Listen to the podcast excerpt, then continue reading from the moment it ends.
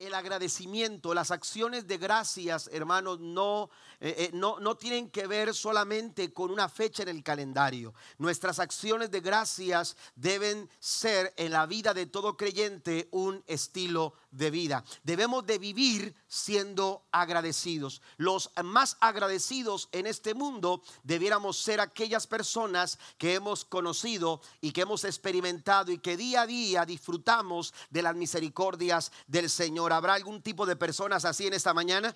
Amén. Yo creo que todos en esta mañana tenemos algo por qué decirle al Señor gracias. No solamente porque tenemos un pavo eh, eh, frito o un pavo asado o un pavo en gravy, aleluya, ¿verdad? Eh, en nuestra mesa el próximo jueves. No, aleluya. Estamos agradecidos con el Señor. Aleluya. Cada día de nuestra vida, nuestro corazón está agradecido. Y Dios busca personas agradecidas, personas que sean eh, agradecidas. Estas últimas semanas hemos estado estudiando los martes el Salmo número 100. Hemos tenido quizás seis o cinco semanas, seis semanas en las que hemos estado desglosando cada versículo del Salmo 100. Y este martes comencé a hablar acerca del versículo 4 y usted lo tiene ahí en sus notas. El tema de esta mañana son acciones de gracias. Y la Biblia nos dice en el Salmo 100, versículo 4, la nueva traducción viviente, lee de la siguiente forma,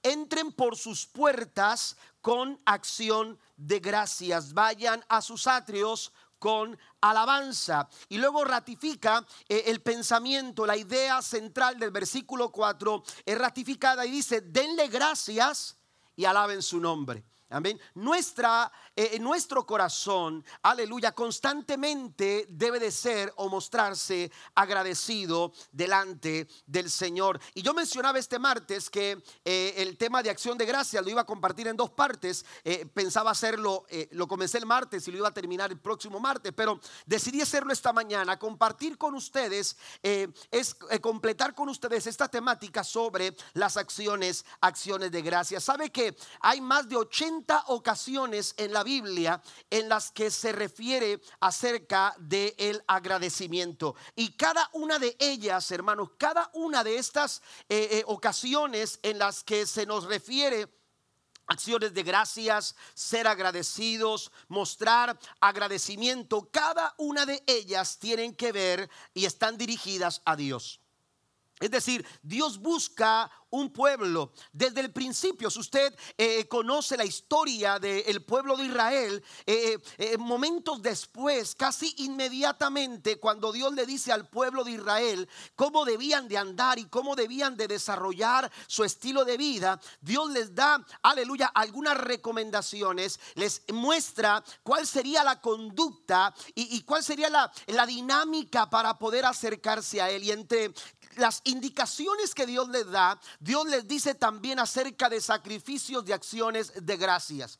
Y estos sacrificios tenían que cumplirse todos los días todos los días. Es decir, esta nación que apenas comenzaba necesitaba establecer buenos fundamentos, buenas bases, aleluya, para lo que Dios quería cumplir con ellos. Y Dios no quería que se olvidaran la forma y la manera en que Él se había mostrado con ellos con poder, cómo los había liberado de la esclavitud de Egipto. Y ahora ellos en respuesta a todo lo que Dios se había hecho con ellos, ellos necesitaban ser agradecidos. Pero esto no solamente tiene que ver con asuntos del pueblo de Israel en el Antiguo Testamento. Si usted va a, eh, a, los escritos del apóstol Pablo, se va a encontrar los siguientes pasajes que yo quiero que usted eh, eh, confirme lo que yo voy a leer en el Colosenses capítulo 2, versículo 7. La Biblia dice, arraigados y sobreedificados en él y confirmados en la fe, así como habéis sido enseñados, abundando en acciones de gracias. Esto lo escribe Pablo a la iglesia en Colosas, pero a la iglesia en Éfeso, en el capítulo 5 de su carta a los Efesios, versículo 20, la nueva traducción viviente dice, y den gracias por todo a Dios el Padre en el nombre de nuestro Señor Jesucristo. Pero también en ese mismo sentido le escribe a la iglesia en Tesalónica en su primera carta, capítulo 5, verso 18, dice, sean agradecidos en toda circunstancia, pues esta es la voluntad de Dios para ustedes, los que pertenecen a Cristo Jesús. Es decir, aleluya, el pueblo del Señor de todos los tiempos, aleluya, tanto en el Antiguo Testamento como en el Nuevo Testamento, ha sido llamado a ser agradecido. Por eso el salmista nos dice, entren por sus puertas con acciones de gracias. Debemos nosotros, aleluya, ser agradecidos todo el tiempo. ¿Por qué? ¿Por qué este imperativo en el Salmo 100, versículo 4? Bueno, yo mencionaba el martes y solamente quiero hacer eh, eh, brevemente eh, mención de lo que mencionaba este martes pasado. Yo hablaba de ocho razones por las cuales usted y yo tenemos que ser agradecidos. Y ahí le dejé unos espacios en sus notas para que usted la pudiera escribir. Debemos ser agradecido número uno porque honramos a Dios. Usted honra a Dios cada vez que usted le dice gracias. Cuando usted vive agradecido, usted está honrando al Señor. Segundo, reconoce que Dios está en control. Usted es agradecido y con su agradecimiento usted está diciendo Dios está en control. Por eso Pablo dice que, que, que le demos gracias a Dios en todo. Pero también dice que le demos gracias a Dios en toda circunstancia, por todo y en todo. Amén.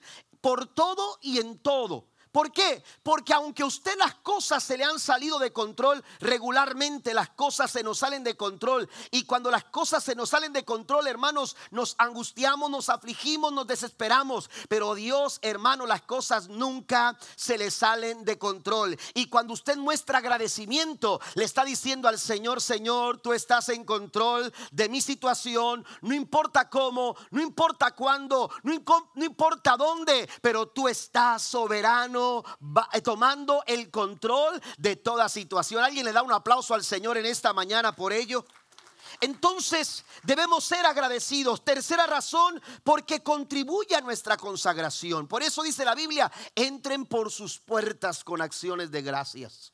Usted entra en un tiempo de consagración, aleluya, porque sabe que usted está entrando a la presencia de Dios y entonces cada vez que usted agradece, usted es desafiado a vivir una vida agradable delante de los ojos del Señor. Cuarto, motiva a buscar el propósito y voluntad de Dios en todo.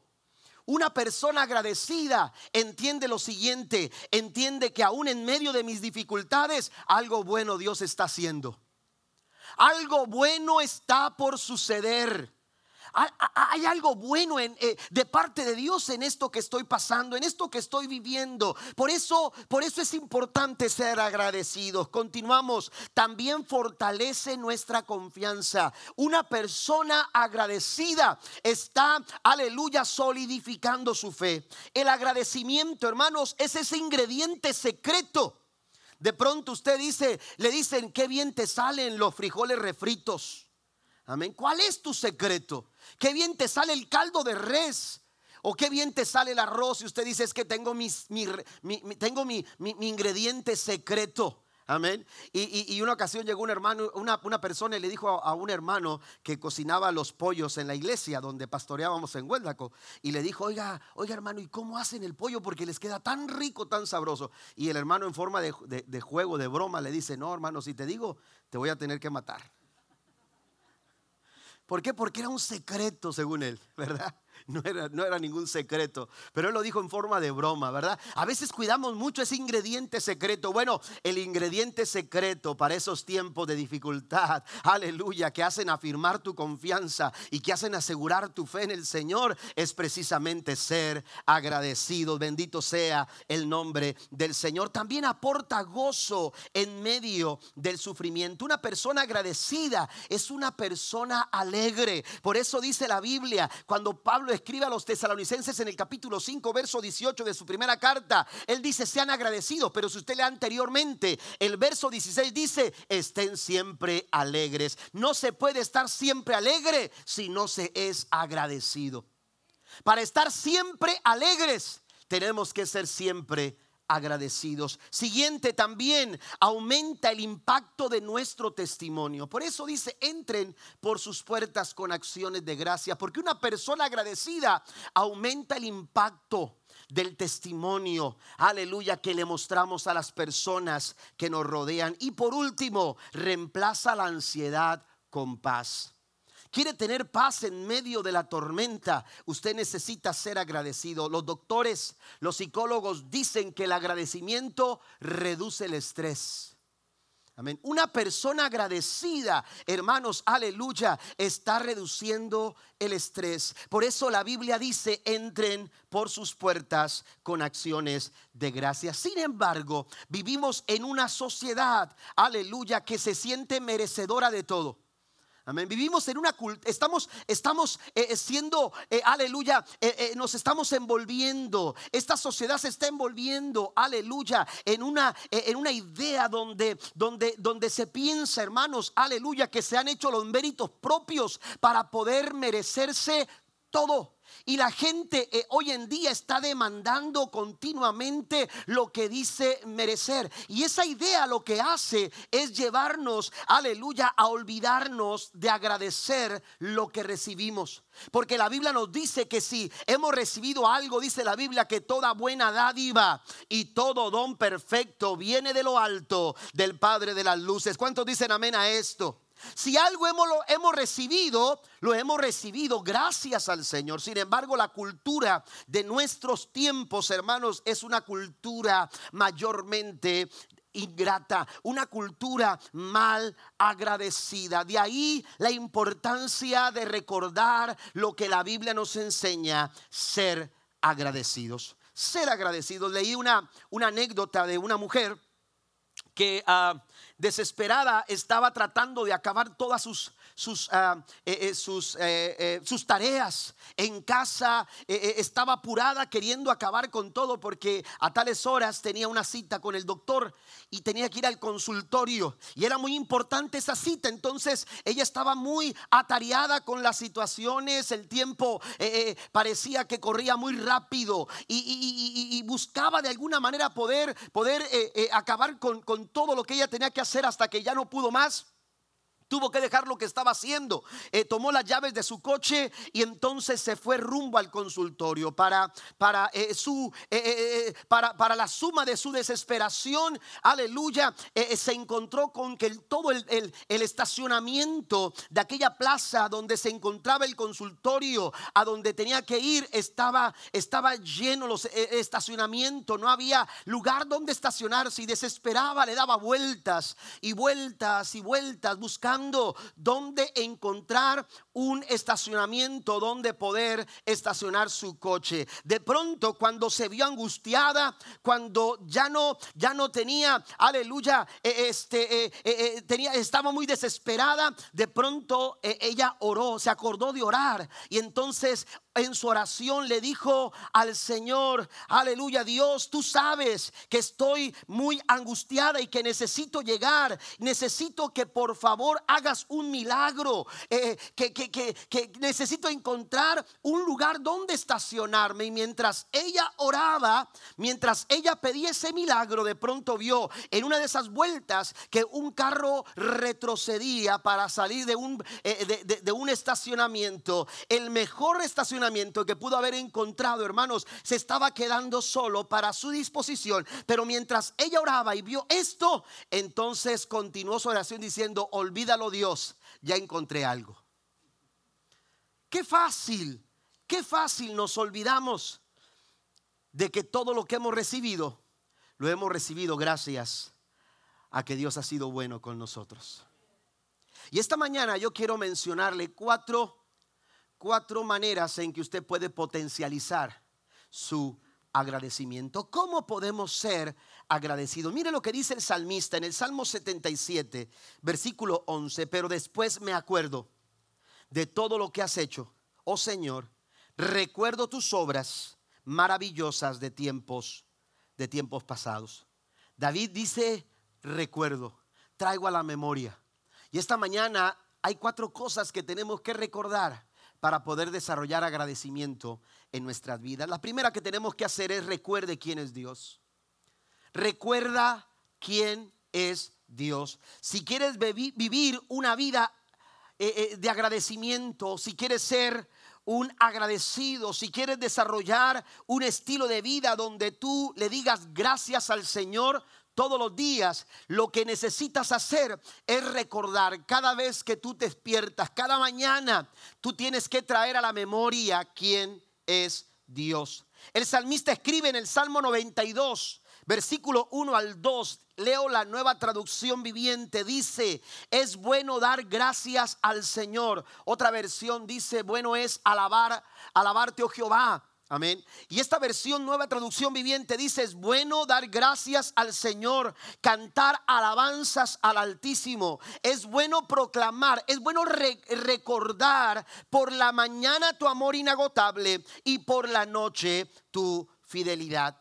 Una persona agradecida es una persona que constantemente está recordando quién es el Señor. Las personas a quienes el Señor ha enseñado a ser agradecidas tienen un enfoque diferente. ¿Por qué?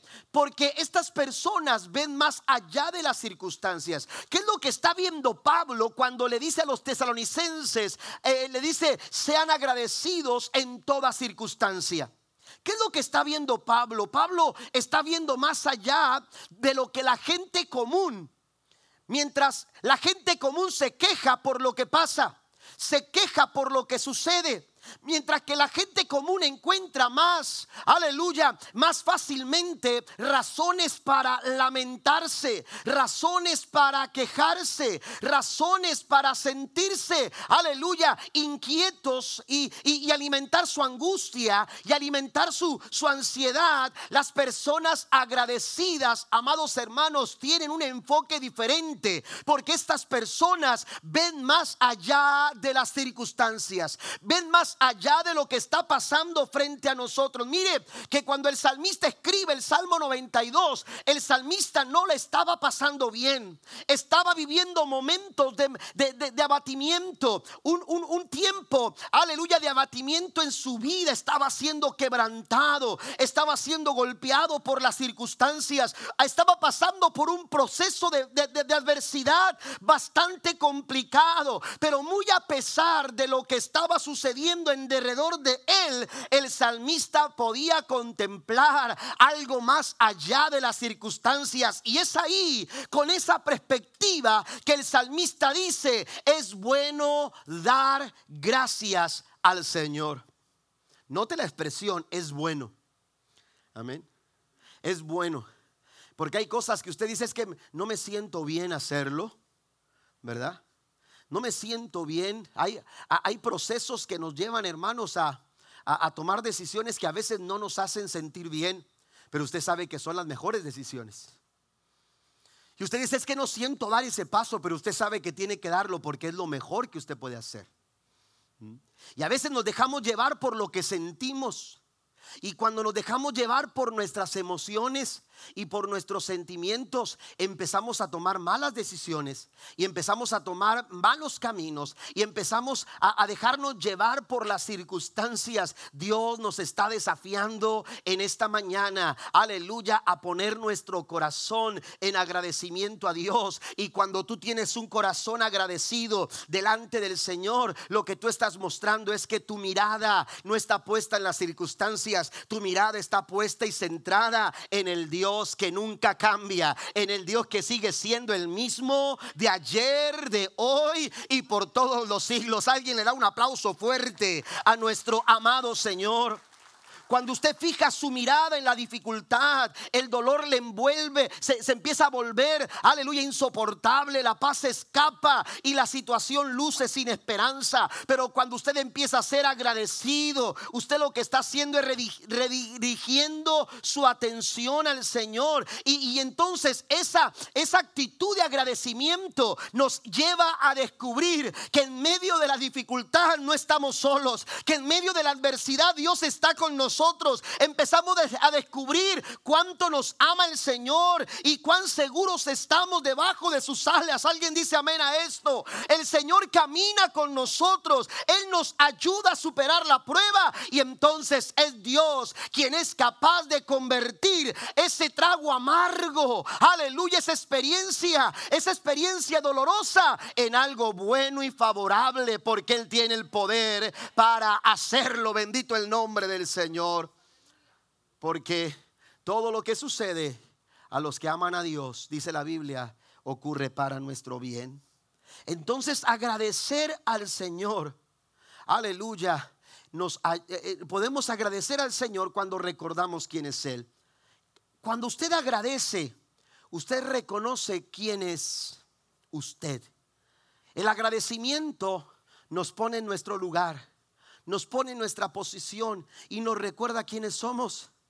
Y cuando estamos, cuando somos capaces de reconocer quiénes somos, cuando somos capaces de reconocer que somos polvo, cuando somos capaces de reconocer, hermanos, cuál es nuestra posición, aleluya, eh, eh, y, y entonces abrazamos la humildad, podemos reconocer la grandeza de nuestro Dios. ¿Quién es Él? Por eso el salmista decía, bendice, bendice alma mía Jehová en el Salmo 103. Era una dinámica que él utilizaba. Bendice alma mía Jehová y no olviden ninguno de sus beneficios. Entonces él empieza a recordar quién es Dios. Él es quien perdona todas tus iniquidades. Él es el que sana todas tus dolencias. Él es el que rescata del hoyo tu vida. El que te corona de favores. Alguien dice amén el que te corona de favores y misericordias, de modo que te rejuvenezcas como el águila. Dios sigue siendo el mismo de ayer, de hoy y por todos los siglos. Él es omnisciente, Él es omnipresente, Él es omnipotente, soberano, Él es eterno y Él es bueno. Por eso el salmista decía en el Salmo 92, en medio de la adversidad más cruda, bueno es dar gracias al Señor. Usted va a encontrar algo bueno si usted se atreve a vivir cada día siendo agradecido. Amén. Número dos, número dos, también tenemos que recordar lo que Él hizo por ti. Recuerda lo que Él hizo por ti. Un espíritu agradecido es el resultado de recordar todo lo que Dios ha hecho por nosotros. Todo lo que Dios ha hecho por nosotros. Dios ha hecho cosas maravillosas por nosotros. Dios ha hecho cosas preciosas en nuestras vidas. Cada día podemos ver la, misericordia de Dios, el amor de Dios manifestado y expresado a, a nosotros en el más mínimo detalle. Amén. En el más mínimo detalle, en las cosas quizás más insignificantes. Amén. Podemos ver la mano del Señor cuando somos agradecidos. Una persona agradecida puede ver la mano de Dios en el detalle más pequeño de su día. Amén. Pero a veces nos dejamos llevar por otras cosas. Eh, se cuenta la historia de, ah, en una ocasión a Matthew Henry, eh, uno de los comentaristas ah, de la Biblia más reconocidos, se cuenta que, que Matthew Henry eh, atravesó por un momento bastante complicado en su vida este hombre, eh, un famoso ministro y comentarista bíblico del siglo XVIII más o menos, eh, él platica o, se platicaba de él entre sus amigos ah, un momento muy difícil que él atravesó. A él lo habían, lo habían, ah, lo habían cercado unos ladrones y y habían venido sobre de él para, para quitarle todo lo que tenía. Cuando llegó a donde estaban sus, sus compañeros y lo vieron asustado por, por la experiencia que había atravesado, eh, él había intentado cruzar el bosque para dirigirse hacia, hacia una, eh, a un pueblo y, en ese trayecto eh, fue que se acercaron estas personas para robarle. Cuando, cuando llega donde están sus amigos, ellos le preguntaron cómo se sentía. Y entonces él empezó a, tranquilizarse, a calmarse un poco y entonces le dijo agradecido. Me siento agradecido. Le habían robado todo lo que traía. Le habían robado todo. Su Biblia se la habían quitado. Amén. Se le habían robado, le habían robado todo lo que traía como pertenencias. Y entonces cuando le preguntan eh, eh, eh, cómo te sientes, él dice, me siento muy agradecido con Dios. Pero no se queda ahí, sino que le dice, de hecho tengo cuatro razones por las cuales estoy muy agradecido con el Señor. Y le dijo, primero, le estoy agradecido porque es la primera vez que me asaltan. Amén. Es la primera vez. Muy agradecido porque es la primera vez que me asaltan. Segundo, estoy agradecido porque me robaron la bolsa y no me quitaron la vida. Me quitaron lo que traía en la bolsa, me robaron la bolsa y traía su Biblia y unas pocas, unas pocas monedas, un poco de dinero y le habían, le habían quitado eso, dice, pero no me quitaron la vida. Tercero, le estoy agradecido porque aunque se llevaron todo lo que tenía encima, no era mucho. Amén, no era mucho. Y número cuatro dice, le estoy agradecido porque me robaron a mí y no fui yo quien robé. Amén. Siempre hay algo por qué decirle al Señor gracias. Y de eso se trata, amados hermanos, lo que el salmista nos dice en el versículo 11 y 12 del Salmo 77. Mire lo que dice, me gusta cómo lo, lo, lo, lo, señala la nueva versión internacional. Dice, prefiero recordar las hazañas del Señor y traer a la memoria sus milagros de antaño. Meditaré, dice el verso 12, en todas sus proezas y evocaré todas sus obras poderosas. Amén. Note la, la palabra que utiliza esta versión. Dice, prefiero. Amén. Prefiero. Porque hay quienes se enganchan, aleluya, con, con, con, las cosas negativas, eh, eh, con los momentos difíciles con los momentos duros, se les hace difícil, difícil soltar, aleluya, esas experiencias dolorosas, aleluya, que, que, que, que, han pasado, que han, que han vivido. Pero el salmista, el salmista dice, yo prefiero no es que no la esté pasando mal. Si usted va conmigo al Salmo 77, usted se va a dar cuenta que el salmista expresa, aleluya, un momento bastante complicado, aleluya, en el que estaba él eh, eh, enfrentando situaciones. Si usted lo lee en el Salmo 77, los primeros versículos, el salmista habla de momentos difíciles, de momentos adversos, de momentos eh, contrarios, de adversidades que han venido a golpear su vida. Pero entonces dice de, de todas las opciones que tengo, yo prefiero agradecer. Yo prefiero recordar las hazañas del Señor y traerlas a la memoria. Amén. Traerlas a la memoria.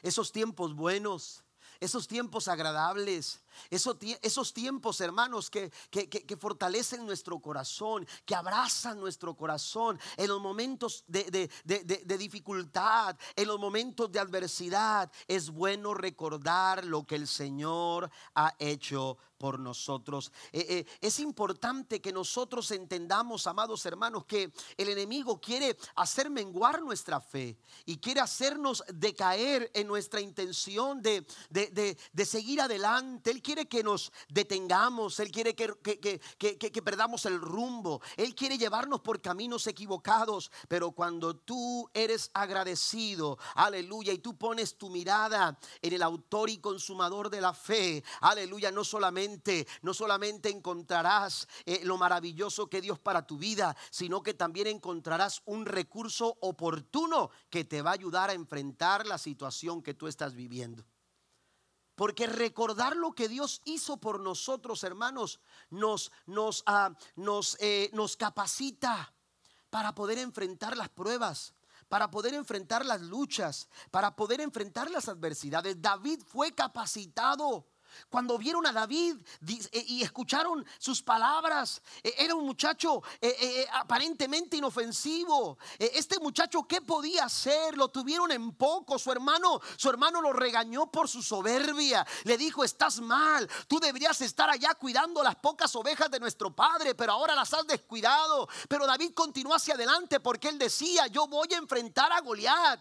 Cuando Saúl lo ve, le dice, es que tú no puedes ir a, pelear con Goliat Él es un, e, es un guerrero desde su juventud y tú eres un muchacho menudito. Aleluya, no, no, no puedes enfrentarlo. Oiga, cuando, cuando David decide enfrentar a Goliat, hermano, aun cuando parecía ser inofensivo, David, Dios había capacitado a David para enfrentar a ese gigante. ¿Y cómo lo capacitó? Vaya conmigo a primera de Samuel, primero de Samuel, capítulo 17, versículo 37. Añadió David, Jehová que me ha librado. ¿Qué es lo que hace David aquí? Recuerda. ¿Qué es lo que está haciendo David aquí? David está trayendo a la memoria. No olvides lo que Dios hizo contigo. No olvides lo que Dios está haciendo contigo. Porque el día de mañana lo que Dios está haciendo contigo ahora será un recurso que te capacita para poder enfrentar cualquier circunstancia y cualquier situación por más grande que sea. Yo no sé cuál es el gigante al que tú te vas a enfrentar. Yo no sé qué tipo de gigantes son los que nos están esperando el día de mañana. Pero cuando habremos de enfrentarlos, podremos decir como dijo David, el mismo Dios que me libró de la garra de león y de la garra del oso es el mismo Dios que me va a librar de este filisteo incircunciso. Den un aplauso fuerte a nuestro Dios. Recuerda lo que Dios hizo contigo. No te olvides de donde Dios te sacó. No te olvides, aleluya, de donde Dios te levantó. No te olvides las hazañas que Dios ha hecho. Por más detalle, por más insignificante que pudiera ser, no lo olvides. Porque es un arma, aleluya, que tú podrás utilizar el día de mañana para enfrentar cualquier circunstancia.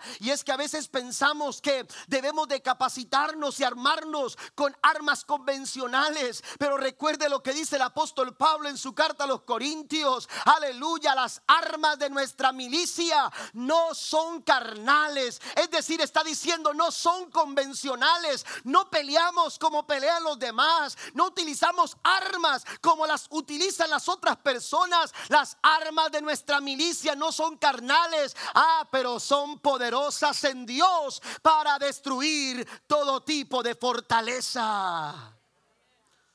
Recuerda quién es Dios, pero recuerda también lo que Él ha hecho contigo. Número tres, recuerda lo grande de su misericordia. Dice el salmista, yo prefiero traer a la memoria las hazañas y los milagros que Él ha hecho conmigo. Porque yo recuerdo quién es. Porque yo recuerdo lo que Él ha hecho conmigo, pero también recuerdo lo grande de su bondad, lo grande de su misericordia. Me encanta el Salmo 116. Ojalá y usted pudiera tomar este día antes de que termine y leer el Salmo 116. Es un salmo precioso. El versículo 7, la nueva versión internacional dice, ya puedes, alma mía, estar tranquila. Amén. Dice, ya puedes, alma mía, estar en paz, estar tranquila. ¿Cómo luchamos con eso? ¿Cómo lidiamos con eso? Hay tantas cosas que quieren robarnos la paz o que nos han robado la paz. Hay tantas cosas que nos inquietan, pero escuche esto, cuando yo recuerdo la bondad de Dios, cuando yo recuerdo que Dios es bueno, Dios es bueno, aún a pesar de las adversidades y de las del dolor, de la decepción, del rechazo quizás, de la angustia que hemos pasado. Cuando yo recuerdo la bondad del Señor, hermano, aleluya, dice, dice el salmista, esto trae quietud a mi alma. Ya puedes, alma mía, estar tranquila. ¿Por qué? Dice que el Señor ha sido bueno contigo. David recordaba constantemente la bondad de Dios y esto, esto le traía paz a su corazón aun cuando tenía que enfrentar guerras, aun cuando tenía que enfrentar decisiones desafiantes, que, tenía que hacer. Seguramente usted ha tenido que enfrentar eh, esa situación en la que usted tiene que tomar una decisión importante y de pronto se siente presionado, se siente eh, eh, de alguna manera, se siente gastado emocionalmente, psicológicamente, a lo mejor se siente un poco presionado por, por, por la decisión tan importante que usted tiene que tomar. La vida no es fácil. Aleluya, tenemos que enfrentar situaciones que de pronto nos desafían constantemente, pero nuestra alma puede estar tranquila cuando traemos a la memoria la bondad del Señor. Cuando traemos a la memoria el hecho de que Dios es un Dios bueno. Me encanta cuando David dice, hubiera yo desmayado si no creyese. ¿Qué, qué está diciendo David con esto? Estuve a punto de bajar la guardia. Estuve a punto de desvanecerme. Estuve a punto de no poder seguir hacia adelante. Pero recordé que Dios es bueno. Recordé que veré la bondad de Jehová. Amén. Voy a ver la bondad de Jehová. Aleluya, la bondad del Señor es bueno, Él es bueno. Y cuando yo traigo a la memoria que Dios es bueno, esto va a traer, hermanos, tranquilidad aleluya, a nuestro corazón. El Salmo 116, versículo 3 y el verso 6 dicen, los lazos de la muerte me enredaron, me sorprendió la angustia del sepulcro y caí en la ansiedad y la aflicción y estaba muy débil. Esa era la condición del salmista. Pero entonces en el versículo número 7 descubre, al recordar que Dios es bueno, descubre que Él puede estar tranquilo que pase lo que pase, venga lo que venga, amados hermanos, nuestro corazón está seguro en las manos del Señor. Esa misma paz y esa misma tranquilidad usted la puede recibir, usted la puede experimentar. Por eso la Biblia nos dice que no tenemos por qué preocuparnos.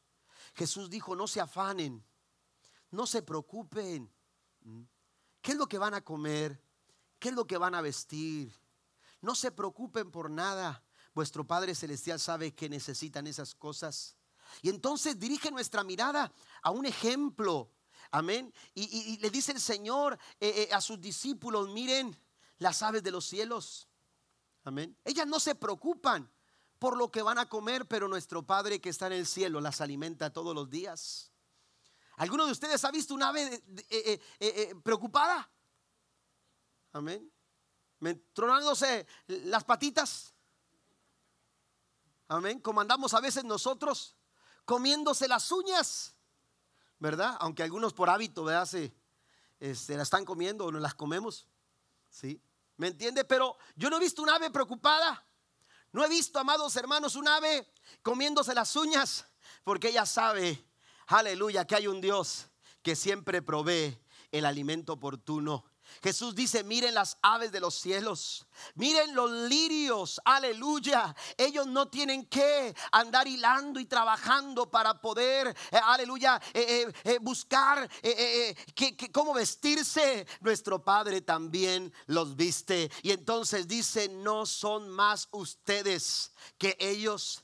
Aleluya, lo que tenemos que hacer nosotros es traer a la memoria, aleluya, la bondad del Señor. Nuestra única ocupación, aleluya, y no es preocupación, porque la preocupación no es, el hombre no está diseñado para preocuparse. Dios no te diseñó para la preocupación. Lo que tienes que es ocuparte. ¿Y cuál es nuestra ocupación? Eh, eh, eh, Mateo capítulo 6, versículo 33. Buscad primeramente el reino de Dios y todo lo demás vendrá por añadidura. Si usted lo cree, den un aplauso fuerte al Señor. La bondad de Dios nos recuerda que Dios siempre tendrá un cuidado especial por nosotros. Alguien pregunta cuál es la diferencia entre gracia y misericordia. ¿Qué diferencia hay entre gracia y misericordia? Bueno, mediante su gracia Dios nos da más de lo que merecemos y por su misericordia usted y yo no hemos recibido lo que merecemos. Esa es la diferencia, que a través de la gracia Dios nos da más. Y tú dices, pero ¿por qué si no lo merezco? Por eso es gracia, porque Dios es bueno. La gracia de Dios nos ha dado más de lo que tú y yo merecíamos. Pero la misericordia del Señor no nos ha dado lo que merecíamos porque es por su misericordia, dijo Jeremías en Lamentaciones capítulo 3, que no hemos sido consumidos, porque nunca decayeron sus misericordias, sino que son nuevas cada mañana, porque grande es su fidelidad. Den un aplauso fuerte al Dios bueno, al Dios bondadoso, al Dios siempre misericordioso. El Salmo 31 dice, qué grande es la bondad que ha reservado para, para, los, que los temen, para los que le temen. La bondad del Señor es tanta, hermanos, que usted y yo eh, eh, eh, tenemos la seguridad de que Él la tiene reservada para nosotros. Y número cuatro, ya para, para concluir, pasen los músicos, por favor, recuerda siempre sus promesas. Recuerda siempre sus promesas. Recuerda siempre la promesa del Señor. Dice el salmista, yo prefiero traer a la memoria las hazañas que Dios ha hecho conmigo. Traer a la memoria los milagros maravillosos que Dios ha hecho conmigo. Entonces yo recuerdo quién es Dios. Entonces yo recuerdo lo que Él ha hecho por mí. Y entonces yo recuerdo que Él es bueno, su mucha misericordia conmigo. Pero también recuerdo siempre sus promesas. Lo he dicho en otras ocasiones, una promesa es como una semilla. Una promesa es como una semilla. Amén. Dentro de esa semilla está toda la información y todo el potencial, aleluya, que, que se le ha dado a la semilla. Pero esa semilla eh, no puede producir nada si esa semilla no cae a la tierra, como dijo Jesús, y es quebrada y muere. Para que esa semilla produzca vida, para que esa semilla produzca fruto, esa semilla tiene que ser tirada a la tierra. Aleluya. Y después el trabajo de la tierra y del clima es pudrir la cáscara para quebrarla y entonces para que pueda emanar de esa semilla la vida, para que pueda emanar de esa semilla el fruto. Y es lo mismo que sucede con una promesa. Dios nos ha dado, dice el apóstol Pedro, grandes y preciosas promesas. En la Biblia hay miles y miles de promesas que Dios ha declarado, hermanos, para que usted y yo las tomemos y nos aferremos a ellas. Y es precisamente cuando nosotros agradecemos, aleluya, que mostramos recordar las promesas del Señor. ¿Por qué agradezco?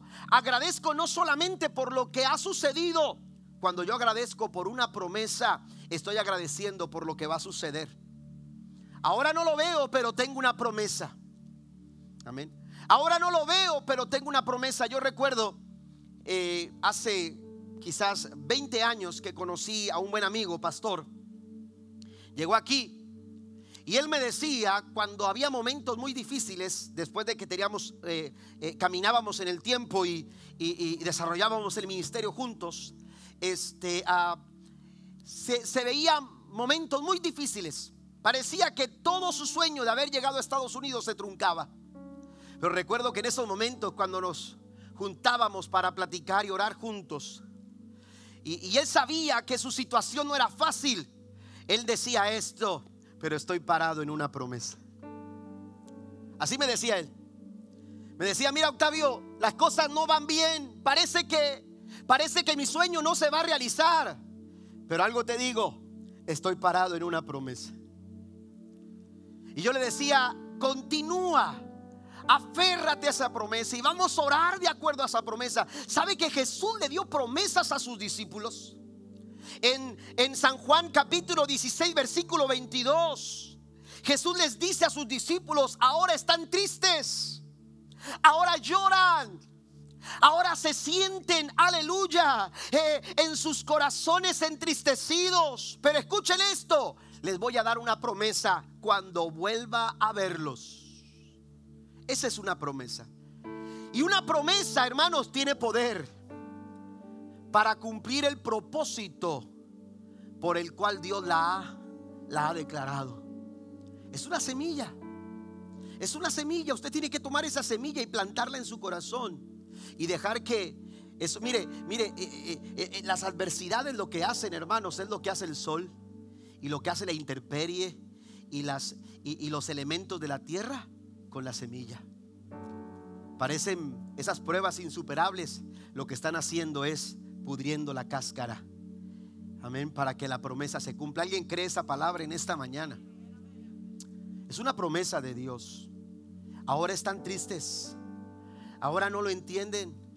Ahora lloran. Ahora les duele.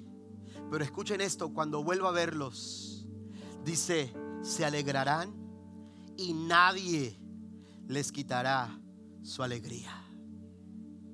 Hay una promesa de Dios para nosotros. Nunca la dudes. Recuerda las promesas del Señor. Nunca dudes en la oscuridad lo que Dios te ha mostrado en la luz de su palabra. No lo dude. Abrácelo. Aférrese a Él. Recuérdelo todos los días. Aun cuando el día parece gris, aun cuando las circunstancias parecen no darte lo que tú estás esperando encontrar. Aférrate a la promesa del Señor, porque la promesa dará esperanza a tu corazón. Me encanta el Salmo 119, versículo 49, dice, tus promesas me dan esperanza, no te olvides de ellas. Tus promesas me dan vida y me consuelan en mi dolor. Dios mío, yo nunca olvido tu palabra, pues ella me da consuelo. Y si usted brinca al, versículo 147, este versículo no lo tiene ahí en sus notas, así que usted quiere unirlo ahí. Dice el Salmo 119, verso 147, estoy terminando. Dice, me levanto temprano, antes de que salga el sol, y clamo en busca de ayuda y pongo mi esperanza en tu palabra. Pongo mi esperanza en tu promesa. Recuerde las promesas del Señor.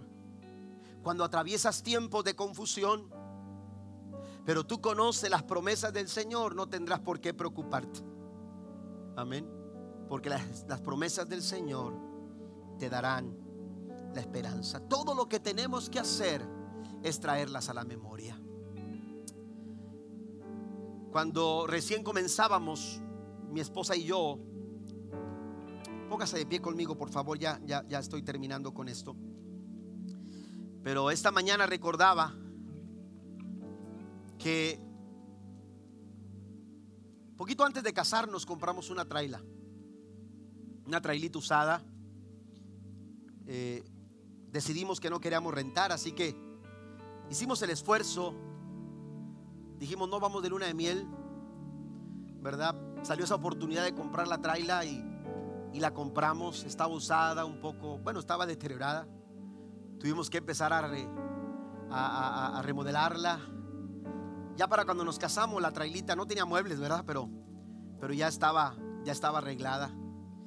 Y eh, fueron nuestros primeros años en esa traila, no sé, algunos cinco años o quizás un poco más, quizás ocho años ahí en la traila. Eh, recuerdo que, que veníamos de haber estado en una campaña en Denton de domingo a domingo y nos habíamos pasado a Houston para después comenzar una, una, un campamento de jóvenes en Bay City. Veníamos bendecidos, veníamos contentos por lo que Dios había hecho en estas dos semanas, sin saber lo que nos esperaba cuando llegábamos de regreso para el valle. Esa, esa tarde cuando llegamos era un lunes y, y cuando, cuando llegamos a, a, la casa nos estacionamos. Todavía no alcanzábamos a, bajar las cosas cuando la vecina sale a nuestro encuentro y nos dice, teníamos pocos meses de casado, no recuerdo bien, o, o ya el año, no sé pero, pero este, ah, la vecina sale a nuestro encuentro y nos dice, vecinos, eh, muchachos, eh, quiero decirles que en estos días que ustedes no estaban, el banco vino por la traila para llevársela. Cuando nos dice eso, mi esposa y yo entramos en shock porque, porque no teníamos ninguna, ninguna deuda con el banco. Esa traila la habíamos pagado con lo que habíamos juntado nosotros y alguien nos había ayudado para, para, financiarnos de una forma personal eh, eh, el arreglo, lo que, la remodelación que hicimos, que no era mucho, eh, no, no fue un gasto muy grande, pero, pero ah, este, no teníamos deuda con el banco y dijimos, pero ¿por qué se la quieren llevar? Y dijo, yo solamente les dije que no eran las personas que estaban anteriormente. Y, que, eran, que eran unos jóvenes que, que estaban jóvenes, era un matrimonio joven y les dije que les diera chance para que, para que ustedes se presentaran y, fueran allá porque, porque se querían llevar la traila. Nosotros no habíamos tenido ningún tipo de, carta, no teníamos, ellos no tenían nuestra información. Lo que habíamos hecho nosotros, quizás en nuestra, eh, eh, eh, nuestra inmadurez, ¿verdad? En nuestra confianza, entregamos el dinero confiando en que se iba a finiquitar cualquier, cualquier asunto de la traila y resulta que no se había, no se había, este, ah, no se había pagado la deuda en el banco. Nosotros estábamos completamente lejanos, o sea, de, esa idea, no sabíamos que eso había pasado. Pero el punto fue este, que esa noche fue una noche de mucho dolor para nosotros, porque en esa traila estaban muchos sueños, en esa traila estaban muchas ilusiones. Ahí eh, eh, iban a empezar a crecer nuestros hijos, ahí iban a dar sus primeros pasos eh, y, era, era, el inicio de nuestra, de nuestra vida, de nuestra familia como matrimonio y, había muchas ilusiones, eso nos, nos, nos entristeció mucho en ese momento. No supimos, no sabíamos qué íbamos a decirle. Parecía que no iba a haber forma porque no teníamos cómo comprobar, no sabíamos de qué manera nosotros habíamos de enfrentar esa situación. La verdad, pensábamos que podíamos perder nuestra traila. Pero recuerdo que esa noche mi esposa y yo, antes de dormir, lloramos. Amén. Lloramos por decepción, ¿verdad? Nos sentimos decepcionados por la situación. Lloramos esa noche, pero antes de irnos a dormir nos tomamos de la mano y empezamos a orar. Y mientras orábamos, el Espíritu Santo me recordó una promesa. Esa promesa que el salmista, eh, esa palabra que el salmista expresó cuando dijo, joven fui y envejecido y no he visto justo desamparado no he visto justo desamparado, ni su descendencia que mendigue pan. ¿Sabe lo que hizo esa promesa? Cambió mi forma de orar. Cambió la forma en que yo estaba orando. Y cuando yo recordé esa promesa y la declaré en oración, yo comencé a decirle al Señor, Señor, somos tus siervos, somos tus hijos Tú sabes que las cosas han sucedido de otra manera. Yo no sé cómo, yo no sé de qué forma, pero tú no vas a dejarnos avergonzados. Tú no vas a dejarnos desamparados. Tú no vas a dejarnos, aleluya, que estemos, aleluya, sin el resguardo de dónde dormir, de dónde descansar, de dónde, aleluya. Yo le dije al Señor, somos tus siervos y tú nos vas a amparar. ¿Sabe qué hizo el Señor? En la mañana siguiente, sin saber qué íbamos a decir, porque no sabíamos de qué forma podíamos nosotros resolver esa situación. Así que éramos los primeros, todavía no abrían el banco cuando ya estábamos ahí afuera esperando que las puertas se abrieran. Cuando entramos por esas puertas, hermanos, para nuestra sorpresa, cuando nosotros preguntamos con quién podíamos hablar, de pronto nos dijeron, esperen aquí. Y entonces llegó una, eh, eh, una ejecutiva del banco, joven, aleluya, y cuando llega, sus palabras fueran estas, ¿Cómo están hermanos Luna? Nosotros no sabíamos quién era. Pero entonces nos dice, ¿cómo están hermanos Luna? Yo, yo conozco a la hermana Saraí porque he seguido su ministerio desde revista juvenil. Y entonces dice, a usted lo he escuchado predicar porque yo vengo de Río Bravo y usted ha estado en algunos eventos en Río Bravo. Oiga, y cuando empieza ella a ver las cosas, nosotros no tuvimos que decir absolutamente nada. Ella nos ayudó a resolver esta situación y todo se arregló, hermanos, sin ninguna necesidad de que nosotros diéramos un 5, porque no he visto justo desamparado ni su descendencia que mendigue pan. Hay una promesa de Dios para tu vida en esta mañana. Usted tiene que aferrarse a ella y recordarla. Recordarla. Aférrese a esa promesa.